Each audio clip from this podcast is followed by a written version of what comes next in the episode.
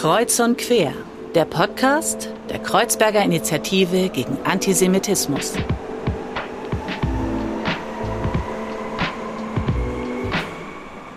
Herzlich willkommen zu Kreuz und Quer, zu unserem Podcast. Heute wieder mit Helge Lind. Das ist die Fortsetzung unserer letzten Folge. Wir haben ein gutes Gespräch gehabt, was so ein bisschen auch über die gewöhnliche Zeit hinausging.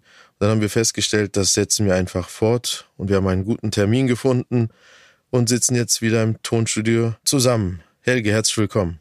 Danke für die Gastfreundschaft. Naja, wir haben ja heute nur Kaffee und Wasser angeboten. Oh, das ist schon besser als bei vielen politischen Sitzungen. Insofern weiß ich das zu schätzen. Wunderbar. Bei mir zu Hause gibt es sonst immer Sesamkringel und Milch mit Honig. Ich kann von dir lernen. Aber ich bin genügsam. Ich bin auch gewöhnt an ja, jetzt, jetzt wird's politisch kritisch, aber sagen wir so, bei manchen Sitzungen, zum Beispiel Gewerkschaftssitzungen, zeichnet sich der Kaffee dadurch aus, dass er nicht nur dünn ist, sondern fünf bis sechs Stunden gereift ist in Kannen, die auch ihren Eigengeschmack noch an den Kaffee abgeben. Und durch solchen Kaffee bin ich sozialisiert. Also da trinkt man nicht nur Kaffee, sondern auch Haltung und Historie gleich mit. Genau. Und Sitzungsmodus trinkt man auch mit. Helge, wir haben beim letzten Mal es versäumt, das, was in diesem Durchgang unserer Reihe so ein bisschen eine Tradition geworden ist, dass die Gäste Lieder mitbringen, dich das zu fragen. Das würde ich gerne nachholen, denn wir hatten in Detmold bei der Eröffnung von den Toleranzräumen einen Metallica-Moment. Und ich weiß nicht, ob du jetzt uns Metallica mitgebracht hast oder was anderes. Du kannst gerne das nochmal wiederholen, was du da in Detmold gesagt hast, weil das ja bei vielen großen Eindruck hinterlassen hat, oder gleich zu deinem Lied kommen, was du mitgebracht hast? Ich habe äh, eine Schwäche. Ich erinnere mich oft nicht daran, was ich wo, wie genau gesagt habe. Das ist eine Gnade manchmal, wenn es nichts Vernünftiges war. Und manchmal ist es schade, wenn es etwas einigermaßen Vernünftiges war. In Detmold war es hoffentlich einigermaßen vernünftig. Aber ich versuche das zu rekonstruieren. Deshalb ist mein Lieblingssong dann natürlich heute auch von Metallica, obwohl ich nicht der glühendste Metallica-Fan bin. Aber das ist sozusagen, soll man sagen, ein, ein politisch bildungsstrategischer Lieblingssong. Aber kommen wir nun zum Metallica-Moment. Der Clou ist bei Metallica, dass man ja denkt, es ist laut, es ist zwar auch Mainstream, aber es ist im Metal und sehr kraftvoll und energiegeladen. Die Pointe aber für die Qualität von Metallica und auch die Aufmerksamkeit, die diese Band gewinnt, sind die Pausen. Also die Unterbrechung, die Stille vor dem Lärm oder dem lauten Sound. Und der Metallica-Moment ist für mich dann diese Pause, die eben noch viel mehr als das Laute die Musik von Metallica strukturiert. Das klingt paradox, aber die These funktioniert, glaube ich. Und wenn man das überträgt auf andere Zusammenhänge, dann geht es oft darum, in Diskussionen, in Debatten, wenn man Aufmerksamkeit generieren will, Metallica-Momente zu kreieren. Also gezielte Momente des Innehaltens der Pause, der strukturierenden Stille. Und das ist, glaube ich, das verkannte oder nicht hinreichend erkannte Genie von Metallica und als Lieblingssong passend dazu, und dann kann man die These auch überprüfen, nehme ich mal den Klassiker Nothing Else Matters. Glückwunsch. Also können wir diesen Punkt abhaken, aber du kannst auch zufrieden mit dir sein. Deine Erinnerung funktioniert. So ungefähr hast du das auch in Detmold gesagt gehabt und hast viele Menschen mit deinem Metallica-Moment beeindruckt. Kommen wir zurück zur Sache. Wir haben beim letzten Mal eher theoretisch, manchmal wurde es philosophisch, sehr oft auch sachlich, weil es auch dein Fachgebiet betraf aus, aus deinen Studentenjahren. Die letzten Themen, die wir so ein bisschen angesprochen hatten, waren auch der Antisemitismus in Deutschland und Aiwanger und alles, was es so mit sich hat. Und da würde ich gerne anfangen wollen. Das Phänomen Aiwanger. Er hat vor den Wahlen in Bayern eine Situation durchleben müssen, wo er auf seinen Antisemitismus aus seinen Jugendjahren mehr oder weniger angesprochen wurde und damit konfrontiert war und seinen Umgang damit und auch eigentlich Bayerns Umgang damit und somit auch der Umgang der CSU damit und am Ende auch die Reaktion der WählerInnen in Bayern haben meiner Meinung nach etwas veranschaulicht. Und ich würde dich gerne fragen wollen, hat das Ganze auch für dich etwas dargestellt und veranschaulicht? Aus dem Fall kann man, denke ich, sehr viel ableiten, sehr viel lernen. Es erwächst daraus auch sehr viel Desillusionierung und Frustration. Es ist sozusagen Musterbeispiel, das wahrscheinlich auch viele Studien verdienen würde. Also man kann es gar nicht besser erfinden, als es in der Realität war. Denn Aiwanger hat ja dann auch, ich würde behaupten, ganz bewusst mit bestimmten Effekten, wie mediale Öffentlichkeit funktioniert, wie auch Populismus funktioniert, wie dieses Land geprägt ist, gearbeitet und erfolgreich gearbeitet, das muss man sagen. Er hat im Prinzip, und das ist ja das Hauptskandalon, also aus etwas, was selbstverständlich das Ende seiner politischen Karriere hätte sein müssen, noch ein Erfolgskonzept gemacht. Also er hat seinen Antisemitismus-Skandal, und in dem Fall ist das Wort Skandal berechtigt, gedreht in ein Instrument, Stimmen zu mobilisieren und letztlich seinen Koalitionspartner und damit Söder an der Leine durch die Manege zu führen. Und er hat sich auch bequem führen lassen, hat sich dann auch zum Komplizen gemacht. Aiwanger hat ja zum einen geleugnet, dass das wäre. Ich halte das nicht für glaubhaft, zumal es ja auch Aussagen über ihn gibt und die Verantwortung hat dann unter welchen Umständen auch immer sein Bruder für dieses Manifest, dieses widerliche Flugblatt, das ist ja nicht nur antisemitisch, das ist ja Holocaust, verharmlosend, feiernd, also das ist in seiner Krassheit kaum zu überbieten.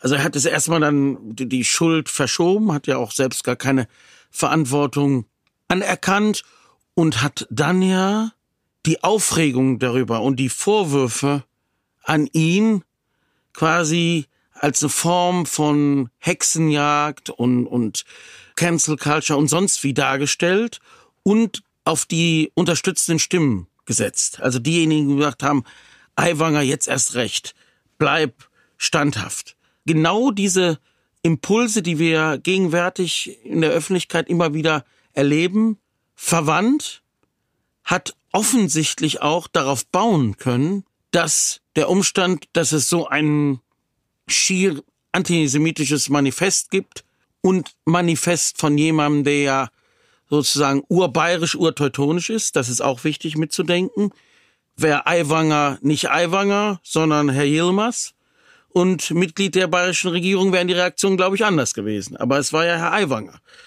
Und damit wurde er letztlich sozusagen zum Rächer der Enterbten, der daraus noch eine, eine Pose des Stolzes gemacht hat, gefeiert wurde in Bierzelten. Und hinzu kam Söder, der zwar ihm einen Fragenkatalog schickte, der dann ja völlig ungenügend beantwortet wurde, aber dann ja ernsthaft vor allen Kameras in Kenntnis dieser Antworten erklärt hat, dass Aiwanger im Amt bleibt und letztlich auch die Brücke gebaut hat für die neue Koalition mit den Freien Wählern, was der mindestens so große Skandal ist. Warum hat Söder das getan? Söder, der ja sonst eigentlich immer betont, dass Bayern gegen Extremismus steht und selbstverständlich auch an der Seite von Jüdinnen und Juden steht und gegen Antisemitismus steht, dieser Söder hat dann, denke ich, einfach eine Abwägung gemacht. Wenn ich Aiwanger rauswerfe, kostet mich das mehr Stimmen, als wenn ich ihn im Amt lasse. Und das Fressen und in dem Fall das politische Fressen, der politische Erfolg ist offensichtlich wichtiger als die Moral und so kam diese Entscheidung zustande. Es war aber letztlich ein politischer Offenbarungseid, es war auch ein Offenbarungseid für unsere Öffentlichkeit und natürlich muss man sagen, dass wir uns auch damit befassen müssen, dass viele Leute auch noch Aiwanger großartig fanden und ihn gefeiert haben und seine Reaktion nicht verurteilten, sondern beispielhaft nannten. Ich glaube, das ist eine druckreife Zusammenfassung der Situation. Ich habe an einige Sachen gedacht, als ich dir zugehört habe.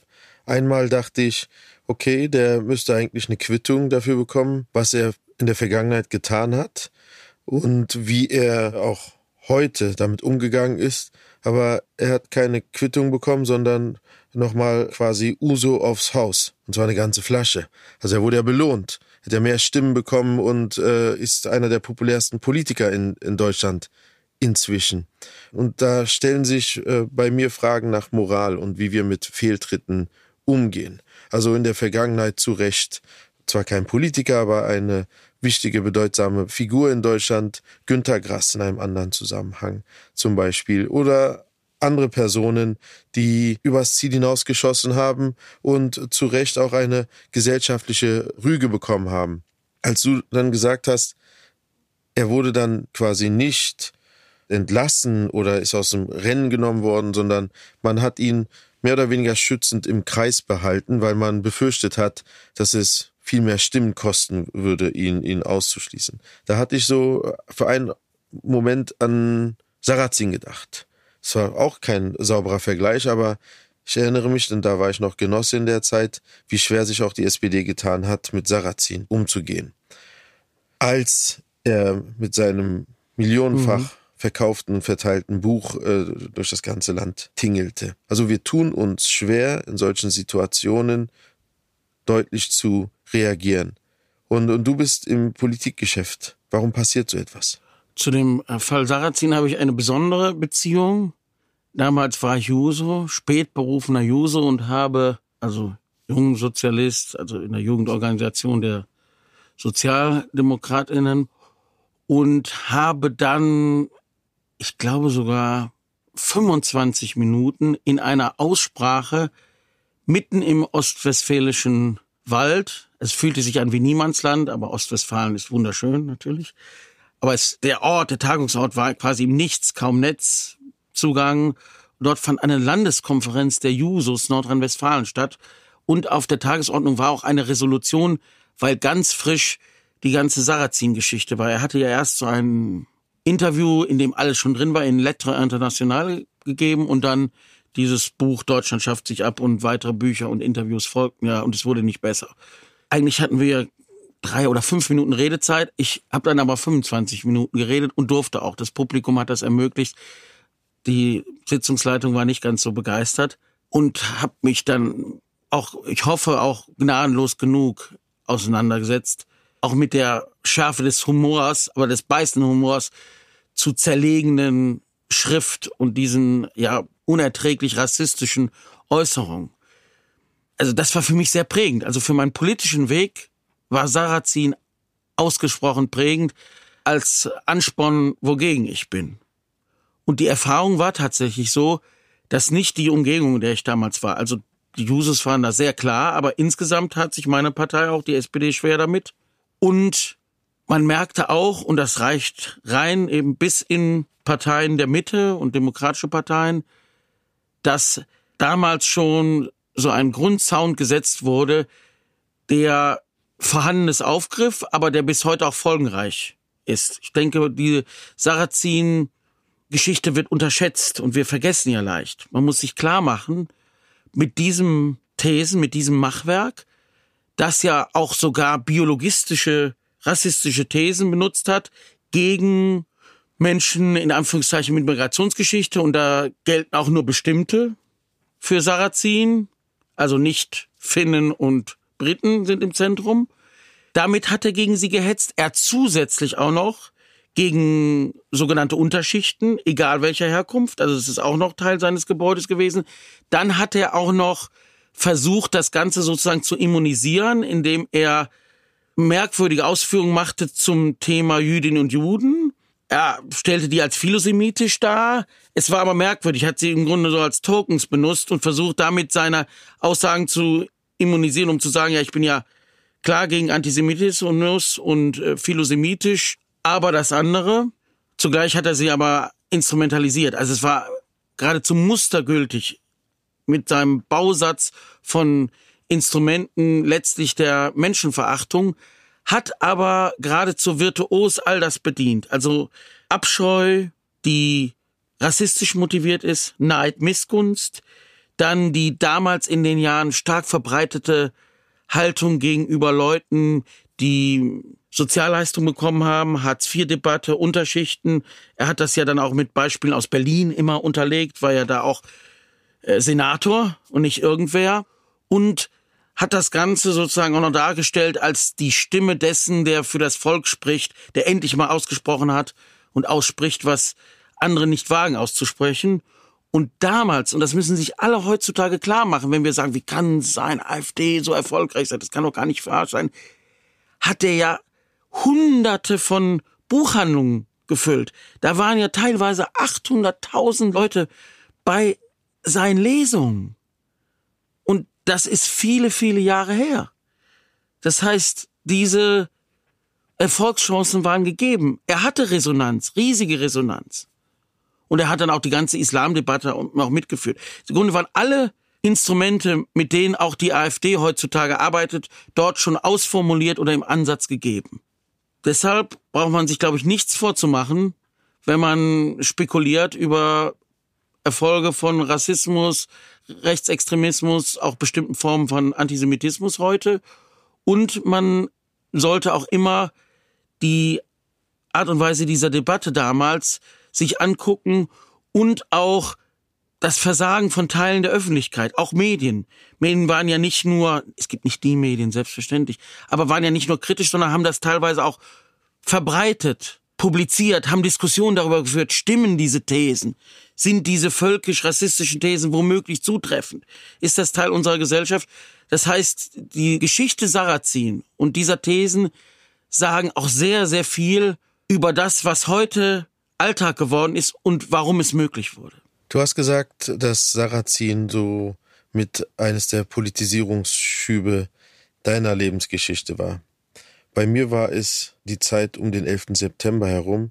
Sarrazin hingegen war meine Ohnmacht. Also Sarrazin war für mich eine größere Herausforderung, eine größere Katastrophe als alles, was außerhalb Deutschlands passierte, weil ich da das Gefühl hatte, das wird nie enden, das wird nie aufgehen. Meine Eltern sind in den 60ern gekommen und hatten bestimmte Aufgaben, bestimmte Rollen, die haben sie wahrgenommen, die haben sie erfüllt und wir als nachfolgende Generationen finden und werden diese Rollen und Aufgaben wahrscheinlich nie finden und nie erfüllen und es wird immer schwierig bleiben. Aber was wir alle gemein haben oder gleich haben, ist, dass es eine Ablehnung gibt dass es große Fragezeichen um uns gibt, ob mit unserer Rollenkenntnis oder ohne. Sarrazin stellvertretend für hm. viele auch andere. Viele Sarrazins dieser Welt, ja. Und Deutschlands. Dass die Normalisierung, die Selbstverständlichkeit, wie du sie gerade auch beschrieben hast, dass er halt die Öffentlichkeit genossen hat und der zwar Widerspruch bekommen, aber es wirkte immer so, als würde dieser Widerspruch an ihn abprallen. Ja, weil er ist sich sicher mit dem, was er da vertritt und eine breite Masse in diesem Land steht auch dazu. Und das ist parteiübergreifend. Und wenn ich an Sarrazin und die 2000er Jahre denke und wenn ich jetzt zum Beispiel an die Freien Wähler und CSU denke und dass diese Positionen übernommen werden und dann man aber immer sagt, Vorsicht vor der AfD, und mir ist der qualitative Unterschied zu der AfD durchaus bewusst. Ja, und ich gehöre auch zu denen, die sagen Nein zur AfD. Aber eigentlich sage ich vielmehr Nein zu Rassismus und Nein zu Ungerechtigkeit. Und wenn es andere Parteien übernehmen, dann geht das mit dem Nein zur AfD bei mir nicht mehr so ganz auf.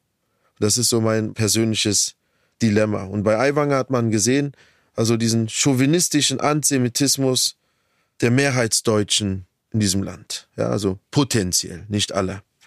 Und du hast gesagt, wie würde es mit einem Stadtrat Yilmaz oder so ausgehen? Und das ist, glaube ich, die Zusammenfassung. Auch so ein bisschen all der Diskurse und Debatten in Deutschland der letzten Jahre um, um Antisemitismus in Deutschland, dass man den Antisemitismus der anderen wirklich auf Glanzfolie erkennen kann.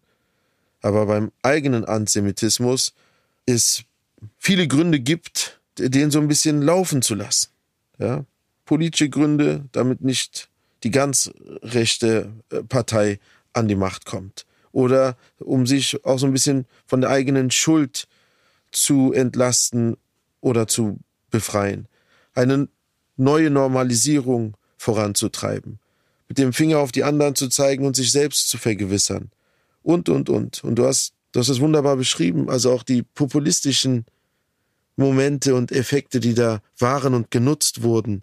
Das ist eigentlich ein Bilderbuch-Szenario. diese Geschichte hätte man fast erfinden müssen, aufschreiben müssen, skizzieren müssen, um zu veranschaulichen, was für Wirkmechanismen Antisemitismus hat, welche politische Funktion Antisemitismus in Deutschland hat. Und ich bin dankbar auch für, für deine große Brücke nach hinten zu Sarrazin. Aber wie schauen wir jetzt weiter nach vorne? Also Fehltritte, politische Fehltritte wurden in der Vergangenheit anders geahndet. Und ich habe das Gefühl, insbesondere nach dem Phänomen Trump, gibt es global einen anderen Umgang inzwischen mit politischen Fehltritten. Es wird viel mehr toleriert, geduldet, laufen gelassen, aus Angst, dass es irgendwie anders noch schlimmer kommen könnte. Aber wo äh, gehen wir dann dazwischen? Wo machen wir dann Stopp?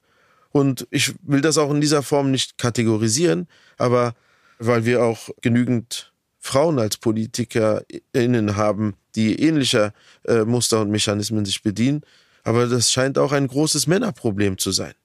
Also wir hatten zum Beispiel vor drei Tagen KlassensprecherInnen aus ganz Berlin bei uns. Sind politisch interessiert, motiviert, wirklich helle Köpfe. Das macht mir jedes Mal größte Freude, mich mit denen auszutauschen. Hast du da Tipps zum Umgang mit unserer Toleranz, mit moralischen Verfehlungen in der Politik? Das ist natürlich auch immer, also man muss, glaube ich, auch die Falltypen unterscheiden. Es gibt einen Unterschied zwischen einem Eiwanger und jemandem, die Fälle hatten wir ja auch, auch ehemalige Verteidigungsminister, die in ihrer Dissertation manipuliert haben, plagiiert haben. Auch das kann ein guter Grund sein, zurückzutreten. Trotzdem hat es eine andere Dimension. Eine ist dann auch eine Form von Täuschung, bei der wahrscheinlich auch früheres Schuldbekenntnis des damaligen Verteidigungsministers ihm womöglich den Posten gerettet hätte. Ich denke, unsere Bevölkerung ist klug genug und wünscht sich eher auch, dass Leute selbstkritisch sind und Fehler eingestehen.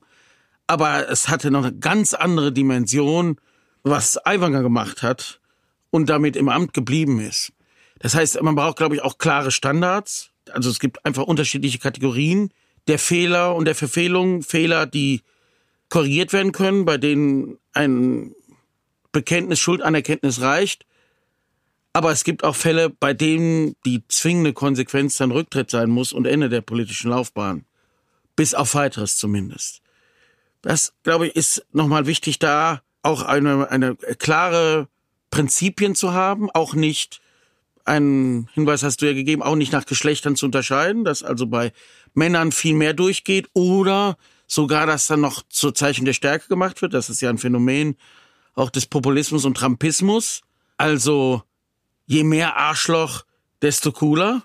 Also man dreht ja ganz bewusst, man spielt geradezu damit, dass man Höflichkeitsregeln verletzt, dass man mit Rassismus arbeitet, dass man niederträchtig ist. Also das ist, ist sozusagen kein Hemmungsgrund, sondern es ist ein Merkmal, das gezielt eingesetzt wird. Das beschreibt, glaube ich, auch ganz gut den Ernst der Lage. Es ist nicht sozusagen heimlich clandestin, sondern es ist, hier bin ich und ich betrüge und ich nutze Rassismus und ich finde das auch noch geil und damit mache ich Punkte. In diesem Bewusstsein geschieht das ja und das wusste Aiwanger und wissen andere auch. Und ich denke auch ein ganz wichtiger Punkt ist, keine Double Standards zu haben. Auch über die Geschlechtsfrage hinaus. Denn wir alle müssen uns dann immer befragen, Stichwort Antisemitismus, dass wir umfassend Antisemitismus sanktionieren und benennen, da auch keine Unterschiede machen. Das heißt dann eben aber auch, dass es dann nicht zulässig ist, in einem Fall Aiwanger, jedenfalls Teile der politischen Kultur haben das ja gemacht, zu relativieren, Gründe zu suchen, plötzlich, was Personen die da noch das verteidigt haben, nie machen würden, die Umstände der Kindheit zu sehen, also Leute, die nie einen Sinn hatten für Kontextualisierung, Jugend, Verfehlung, sonstiges, entdecken plötzlich dann da den gesamten Kontext und werden sozialpsychologischer und verständnisvoller und linker, als sie es je waren. Während sie in anderen Fällen sagen, es gibt keinen Kontext, Person muss weggesperrt werden. Das ist auch interessant, sagt viel über Boykotterie. Also müssen wir dann aber das in dem Fall Aiwanger genauso hart sanktionieren wie in anderen Fällen, wenn es eben kein äh, pseudo-urbayerischer Scheinheld ist. Wenn aber dann es so wäre, dass angenommen, er wäre muslimischen Glaubens gewesen, das ganze Drehbuch völlig anders ist und die Reaktion ganz anders ist, dann heißt das nicht als Schlussfolgerung, ja, wir gucken generell bei Antisemitismus weg. Das heißt aber, dass wir eben aufhören oder viele, die es betreiben, aufhören, Antisemitismus sozusagen als migrantisch zu kennzeichnen oder als ausschließlich muslimisch oder das wird ja jetzt auch wieder gerne gesagt, als importiert. Das ist ja auch so ein Schlagwort. Und bei dem anderen, bei dem eigenen äh, Haustier-Antisemitismus, den man zu Hause so pflegt, wegzugucken oder den sogar noch zu unterstützen. Teilweise, das schaffen ja auch manche Leute, dass sie die eine Form relativieren, negieren. Im Übrigen macht das auch die AfD und die andere rein instrumentalisieren, benutzen. Das macht natürlich jede Form der Auseinandersetzung unglaubwürdig und es hat ja auch noch Gegeneffekte. Denn wie will man dann ernsthaft gesellschaftsübergreifend in einen Diskurs über Menschenverachtung und gruppenbezogene Menschenfeindlichkeit kommen, wenn Teile der Bevölkerung mit anderen Standards gemessen werden. Das ist ja dann geradezu eine Einladung, aus dem Diskurs auszusteigen und aus dieser Gesellschaft auszusteigen, weil man weiß, es gelten ohnehin nicht einheitliche Regeln und es wird mit zweierlei Maß gemessen. Ist übrigens auch eine ideale Entschuldigung für jeden, sich nicht mit den eigenen Rassismen oder Antisemitismen auseinanderzusetzen. Nämlich wenn man erfährt, äh, es ist ohnehin hier schon alles vorgeschrieben, sozusagen das Drehbuch und es hängt nicht von der Tat ab, sondern es wird danach geguckt, wer die Tat begeht und danach wird geurteilt. Das ist, äh, glaube ich, äh, auf Länge gedacht fatal und, und tödlich für eine politische Kultur. Insgesamt ist es äh, die Erosion jeder Glaubwürdigkeit und macht natürlich auch einen vernünftigen, sachlichen, auch umstandsbezogenen Umgang mit Skandalen, mit Äußerungen und auch entsprechender Sanktionierung letztlich unmöglich, weil es eben kein faires Spiel ist. Und äh, weil, glaube ich, der Ansatz immer sein muss, und das ist auch der Weg, den ich versuche, auch auf sich selbst zu gucken. Und das heißt bei mir, auch nicht davon auszugehen, dass das linksliberale Milieu, aus dem ich stamme und dem ich mich zuordne, dass das immun wäre gegen Rassismus. Das ist es mitnichten. Dass es immun wäre gegen Antisemitismus. Das ist es mitnichten. Also den, den eigenen Sarrazin und die eigene AfD sich anzugucken und nicht erstmal auf andere auszuverlagern, outzusourcen, ist sicher ein ganz notwendiger Ansatzpunkt. Hörst du das auch aus deinem Wahlkreis? Also du bist ja sehr nah an den Menschen ähm, und bist da immer im Austausch. Hörst du auch aus, aus der Bevölkerung diese Frustration, dass Menschen all das auch wahrnehmen und nicht zwangsläufig immer dann komplett äh, politikverdrossen werden, aber auch diese sehr ernsthafte, ehrliche, substanzielle Kritik an, an Politik haben nehme ich natürlich wahr. Die erlebe ich auch an der eigenen Person. Ich mich selbst auch immer befrage. Also ganz viele haben eben den Eindruck dann auch, dass deutsche Politik, auch im Bundestag, bei solchen Fragen, wir sprachen eben über Antisemitismus mit zweierlei Maß misst. Und ich mich dann auch selber, wenn ich äh, klar dazu urteile und ich finde es notwendig, weil ich da auch ähm, in keine Richtung, in keiner Form sozusagen Toleranz üben will, muss mich aber selbst fragen, fällst du nicht auch selbst den doppelten Standards anheim? Um ein anderes Thema aufzumachen, ist auch der Umgang mit Kriminalität zum Beispiel. Auch da neigen wir immer wieder und auch in der Mitte der Demokratie, auch in Mitte des Bundestages und der Landtage und der etablierten und überhaupt nicht in irgendeiner Weise randständigen Diskurse dazu, Fokus auf Einzelgruppen zu richten, mit Sprache bewusst fahrlässig umzugehen. Ich habe gerade auch eine Anfrage einer Zeitung bekommen, einer etablierten überregionalen Zeitung, die in der Fragestellung schon eindeutig Kriminalität migrantisiert und ganz klare Schlüsse zwischen Herkunft, Flüchtling sein und Verhalten, wie etwa Vergewaltigung herstellt. Und das nehmen Menschen natürlich wahr. Und diese Form naja, der Kulturen des Verdachts und auch diese Form von Unaufrichtigkeit und diese Art und Weise letztlich ja nicht miteinander zu reden und ähm, zu urteilen und leichtfertig zu urteilen, nicht präzise zu sein, das, das untergräbt massiv Vertrauen und das frustriert Leute auch unheimlich und sorgt dann letztlich auch dafür, und das ist ja auch schlimm, dass, dass dann Leute auch sozusagen selbst in dieser Situation dann einigeln und, und sagen, sagen, ich bin ja immer am Ende der politischen Kette und am Ende trifft's immer mich. Das ist ja auch demotivierend und sorgt dazu, dass man auch gar nichts anderes mehr sehen kann. Weil man diese Erfahrung immer macht, ich bin sozusagen Gegenstand von Debatten, wenn es passend ist, ob es nun über Menschenfeindlichkeit geht, über Form von Antisemitismus, über Ausnutzung des Sozialsystems, was auch immer. Irgendwann wird der Link hergestellt und gelten diese doppelten Standards. Also was soll ich noch hier in diesem Land? Das wird sich nie verändern. Das ist fatal. Und das ist, glaube ich, bei vielen noch still und nicht ausgesprochen, aber bei vielen auch merkt man, dass sie es auch mittlerweile artikulieren. Also ich könnte wetten, wir haben die gleiche äh, Medienanfrage bekommen wie du. Und ich habe lange mit der Journalistin gesprochen und äh, genau auf die Probleme auch in ihren Fragen und in der Fragestellung äh, sie angesprochen. Tust du das auch?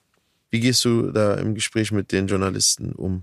Es ist auch unterschiedlich. Also hängt auch davon ab, wie, wie ernsthaft ihr sind. Also wenn ich merke, dass jemand quasi da einfach nicht sich mit jemandem befasst hat, sondern da quasi so eine Serienfrage an 15 Leute schickt, um irgendwie eine Antwort zu bekommen, dann ist es noch was anderes, als wenn ich den Eindruck habe, jemand will tatsächlich von mir eine Antwort haben. Dann suche ich auch den Austausch und dann versuche ich auch nicht einfach zu sagen, nee, ignorierst du oder antwortest nicht oder 0815 oder Textbausteinantwort oder sonstiges.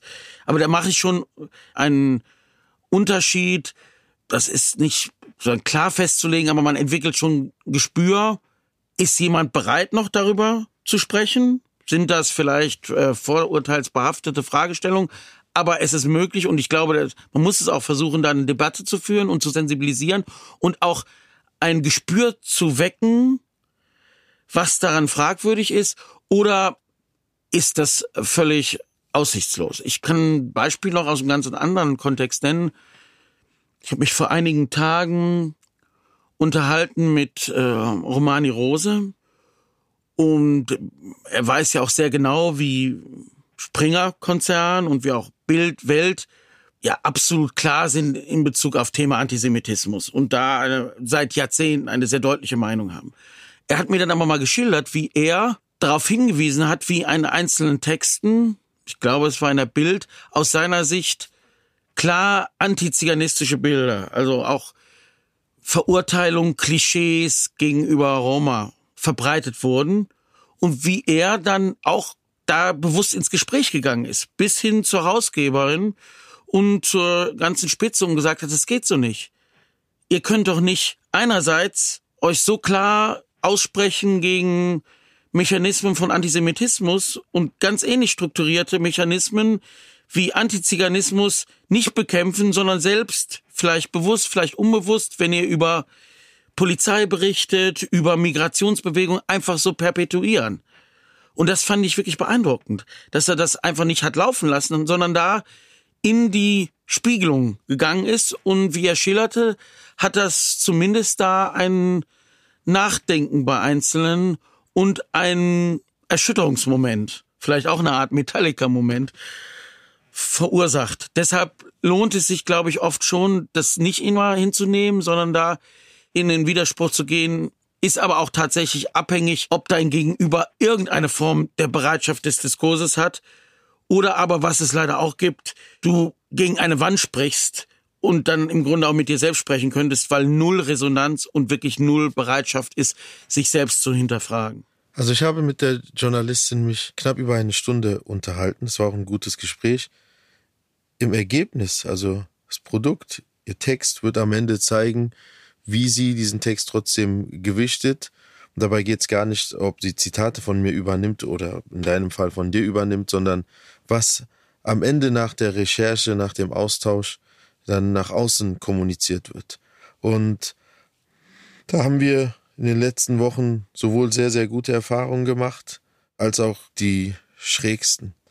Und nur noch einmal zurück zu Aiwanger, um an diesem Beispiel nochmal etwas deutlich zu machen und dann vielleicht auch diesen Punkt komplett für unser Gespräch erstmal abzuschließen.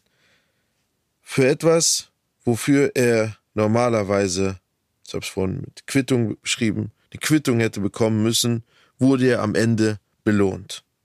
Er selber hat am Ende mehr Stimmen bekommen und ist populär geworden und hat beim Thema Antisemitismus bundesweit quasi die Qualität nicht im guten Sinne, aber nochmal um eine Stufe höher getragen. Und selbst Personen wie Charlotte Knobloch, ich schätze sie sehr, wir waren letzten Monat noch in Augsburg auf einem Podium, wo sie einen Preis bekommen hat, haben meiner Meinung nach nicht mehr die Korrektivwirkung, wie sie sie vor 10, 20 Jahren hatten. Und wenn Medien auch nicht mehr diese Korrektivfunktion haben, wenn Persönlichkeiten, die so eine Korrektivfunktion übernehmen konnten in der Vergangenheit, das nicht mehr haben, wenn Zivilgesellschaft, wie auch zum Beispiel Kiga, nicht mehr so eine Rolle spielen, sondern wo genau das andere Erfolg verspricht. Antisemitisch sein, chauvinistisch sein, rassistisch sein, populistisch sein, männlich toxisch sein, aggressiv sein und die demokratischen Korrektivfunktionen nicht vorhanden sind oder keine Wirkung zeigen, dann können wir ja doch nicht so optimistisch in die Zukunft gucken, wie normalerweise lebensfrohe Menschen wie du und ich immer wieder versuchen, positiv zu bleiben. Ja, ich bin von der Grundverfassung her ja Wuppertaler Pessimist, was nochmal eine Steigerung vom Pessimismus ist. Also der oder die Wuppertalerin an und für sich im marxistischen Sinne und darüber hinaus geht durchaus davon aus, es kann nicht gut werden, das Schlimmste droht, ist aber heimlich dann doch optimistisch, weil irgendwie die Hoffnung da ist, es kommt doch nicht so schlimm, wie man es erwartet. Deshalb bin ich da ganz in meiner Wuppertaler Position. Das heißt, äh, sehr desillusioniert, aber mit dem Fünkchen Hoffnung. So steckt in diesem tiefen Pessimismus auch wahrscheinlich der letztmögliche Optimismus. Und das ist sozusagen, da gibt es tatsächlich, glaube ich, äh, keine Alternativen. Also da ist das Tina-Prinzip notwendig, als es nicht hinzunehmen. Sonst sind ja wirklich im kommen wir im Fatalismus an und, und gehen davon aus, keine Korrektive funktionieren mehr. Es ist äh, sagen eine Umkehrung der Machtverhältnisse. Das Niederträchtige wird belohnt. Es ist das Erfolgsmodell.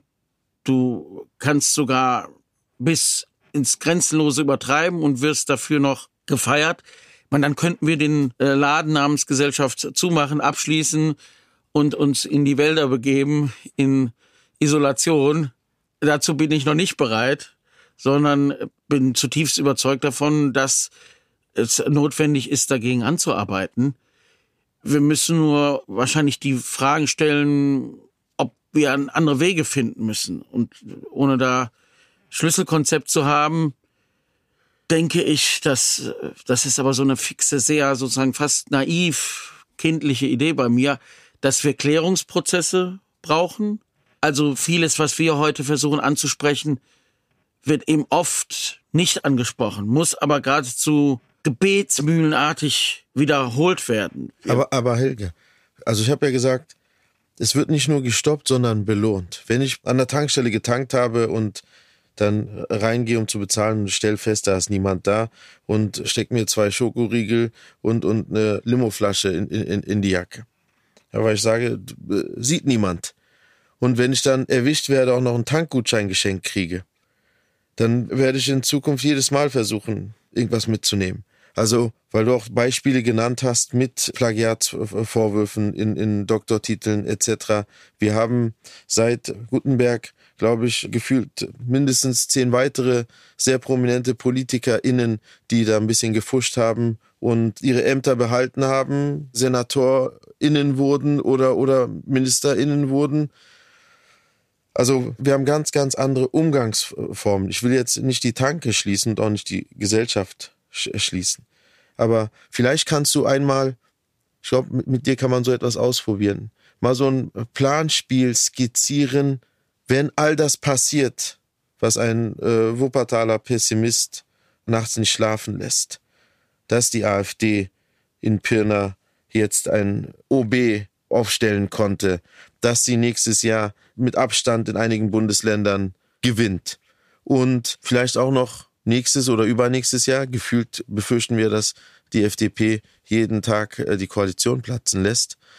Wir tatsächlich überrascht werden mit großen Wahlerfolgen der AfD. Und wenn wir kurz zurückgucken, das bürgerliche Gedankengut hat man schon in den 2000ern gut vorbereitet. Da wurde ein, ein, ein Samen überall gestreut und das wächst hier und da. Und wir wissen, selbst beim Verfassungsschutz hatte man höchste Posten besetzt mit Leuten mit skurrilsten Vorstellungen von Heimat und Gesellschaft, die heute nicht mehr in dieser Position, aber anders politisch unterwegs sind. Also all das, was schon seit Jahren, Jahrzehnten passiert, mal Tacheles auch als Wahlergebnisse. Was kann denn im düstersten Fall passieren? Im düstersten Fall es gibt ja auch noch die Macht der Gewohnheit zusätzlich. Also man hat ja fast schon den Eindruck, dass Pirna nicht mehr wirklich aufregt und dann eine Stadt nach der anderen wird. Also es ist so die Tendenz, die, die, die Skandalisierung nimmt ab. Schleichend erfolgt die Normalisierung. Das ist doch selbstverständlich auch eine der entscheidenden Gefahren. Also die Normalisierung, die Gewöhnung daran, dass rechtspopulistische beziehungsweise auch äh, nach der Einstufung Verfassungsschutz gesichert rechtsextremistische Kräfte Machtpositionen übernehmen. Und dann tatsächlich, wenn es so kommt, schrittweise, und wenn die Schlussfolgerung daraus ist, wir müssen ja irgendwie uns damit arrangieren, geht ja nicht anders in der Kommune, wir können das ja nicht einfach boykottieren, dann am Ende droht tatsächlich die ja nicht Machtübernahme einfach nur, sondern Macht Übergabe an Feinde der Demokratie. Das muss man sich klar machen. Und der Umgang damit scheint mir eben zu sein, also zum einen haben wir, das ist ja wenigstens etwas Gutes, ziemlich, ja nicht nur ziemlich, das wäre zu wenig, einen sehr klaren Kopf an der Spitze des Verfassungsschutzes. Es ist lange über Verfassungsschutz debattiert worden, wird immer noch, aber dass der Verfassungsschutzpräsident Haldenwang es an Klarheit in Sachen AfD mangeln lassen würde, kann wirklich keiner behaupten. Er ist da viel klarer als sehr, sehr viele Abgeordnete es sogar sind und auch deutlicher mutiger. Es wird in dem ganzen Kontext natürlich darüber zu debattieren sein, ist diese Partei tatsächlich eine Partei, die berechtigt Partei sein kann. Die Debatte läuft schon, aber auch da merkt man die ganzen Reaktionsmuster. Ist das nicht eine gefährliche Debatte, auch wenn sie in vielen Ländern als gesichert rechtsextremistisch eingestuft wird? Was würde sowas auslösen? Also Stichwort Parteiverbotsdebatte haben wir ja auch schon. Trotzdem darf man dann, glaube ich, nicht verängstigt sein, sondern muss darüber reden, aber nicht das als den einzigen Weg, weder das dafür noch dagegen als die einzige Lösung wegen. Aber selbstverständlich kann man den Umstand nicht ignorieren und nicht durch die Kraft der Normalisierung ausblenden, was für Positionen da vertreten werden. Also der Umstand, dass rassistische, menschenverachtende, frauenfeindliche, auf Genderverachtung setzende Positionen 30 Prozent oder mehr erhalten, darf uns doch nicht in die Schlussfolgerung führen, da muss ja dann doch was dran sein, weil ja so viele das sehen. Das wäre ja, das wäre ja die, die Selbstaufgabe der Demokratie. Das Mehrheitsprinzip ist richtig, aber wir haben ja nicht nur eine Demokratie nach Mehrheitsprinzip gibt, wir haben ja auch das Prinzip der Republik, der öffentlichen Sache und auch der, des Minderheitenschutzes und so weiter und so fort. Das heißt, es sind verdammt nochmal die unterschiedlichen demokratischen Kräfte, aufgefordert, gemeinsam ihren Arsch hochzukriegen und die Rituale der Selbstbefassung und auch der Rituale quasi auch noch diese Position im Kleinen zu bedienen und ihre eigenen Gender-Debatten oder ihre eigenen Haustierrassismus noch zu pflegen, in der Hoffnung, dass äh, man dann ja punktet oder womöglich die AfD und die Rechtsextremen klein macht, dieses Verhalten ist einzustellen. Und bin wirklich überzeugt, dass wir da auch über weltanschauliche Lager hinaus in einer solchen Situation, das lehrt übrigens auch die Geschichte, Bündnisse schließen müssen. Das Modell, sich dann gegenseitig in Reihen der demokratischen Kräfte Vorwürfe zu machen oder zu bekämpfen oder aber in Teilen eigenen Positionen den der anderen anzupassen, hat sich als Scheiternsmodell erwiesen. Eindeutig. Und man sieht es auch im kleinen Beispiel von Demonstration. Wenn sozusagen demokratische Kräfte dann sich damit beschäftigen, dass jeder seine Demonstration gegen die AfD selbst machen will. Also wir machen die ganz linke, linksautonome antifaschistische Demo, wir machen dann die, die der Mittelparteien, wir machen die kirchliche Demo und so weiter. Ist es oft so, dass das ein völlig versagender Protest wird. Wenn die Kräfte sich aber dann zusammentun, und Prinzipien aufstellen, die sie eint und klare Unterschiede machen, ist das zukunftsträchtiger und ist etwas, worauf ich Hoffnung setze. Das dritte ist, das Menschenbild, von dem wir ausgehen, wir können es mal ganz simpel machen, setzen wir auf den Menschen, der das Prinzip hat, ich bin mir selbst der Nächste. Wenn wir davon ausgehen, dass der Mensch so tickt, empfehle ich, stellen wir unsere Arbeit ein und überlassen die Rathäuser und die Parlamente AfD und Freien Wählern und anderen. Oder gehen wir davon aus, das haben wir mal im Text über Willy Brandt gelesen, klingt wirklich so ein bisschen schmonzettenhaft, pathetisch, finde ich aber genau richtig, dass man sozusagen auch die guten Seiten im Menschen zum Klingen bringen kann. Und ich bin überzeugt, dass es funktioniert. Deshalb bin ich auch überzeugt, dass es eben nicht so ist, wenn du die Schokoriegel aus der Tankstelle nimmst, dass alle Menschen dann es wiederholen werden, sondern ich sehe im Menschen das Potenzial, trotzdem, auch wenn keine Sanktionierung erfolgt ist, und auch andere, die sozial korrektive sind und die soziale Kontrolle ausüben, sagen, nein, du nimmst jetzt nicht die Riegel weil du sonst dich selbst aufgibst. Deshalb denke ich, es liegt auch an uns, welches Menschenbild, und ich habe es bewusst ja sehr simpel gemacht, wir bespielen. Wenn wir selbst aber dieses Menschenbild, dass jeder ist sich selbst der Nächste und im Zweifelsfall machen wir Konzession an Rassismus. Im Zweifelsfall treten wir auf die da unten, die wenig verdienen. Im Zweifelsfall, gut, dann sind eben die Leute, die Bürgergeld kriegen, die Gearschten ist heute mein Lieblingswort Arsch, aber vielleicht ist es auch mal ganz gut. Dann tatsächlich brauchen wir nicht mehr ernsthaft gegen die AfD anzutreten, denn dann haben wir letztlich ihr Menschenbild akzeptiert und dann sind Tore offen.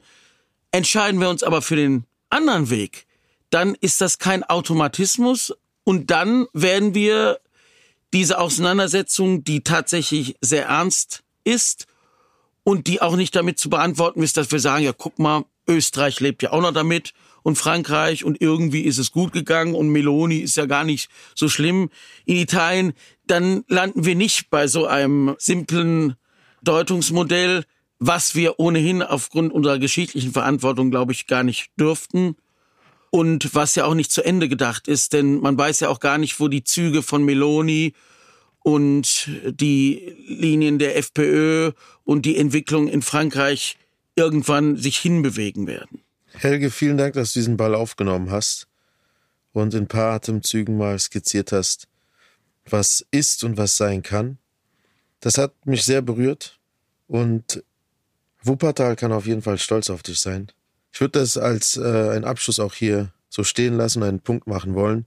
Gefühlt, wenn die Regie das erlaubt, könnten wir sogar fast einen dritten Teil noch hinzupacken, aber dann müssen wir irgendwann den Namen ändern von Kreuz und Quer zu Helge und Quer oder so oder Kreuz und Helge. Vielen Dank einfach dafür, dass du genau das tust, was du tust und das sagst, was du denkst.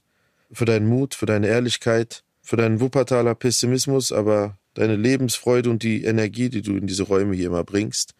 Und ich meine, deine Sprachgewalt ist einfach äh, umhauend. Wenn du noch was sagen willst an die ganze Welt da draußen, kurz vor Weihnachten, dann jetzt. Ansonsten machen wir Schluss für heute. Ich danke dir und ganz weihnachtlich sage ich, nehmt es ernst, hört uns zu und bringt die guten Seiten zum Klingen. In diesem Sinne, vielen Dank. Danke.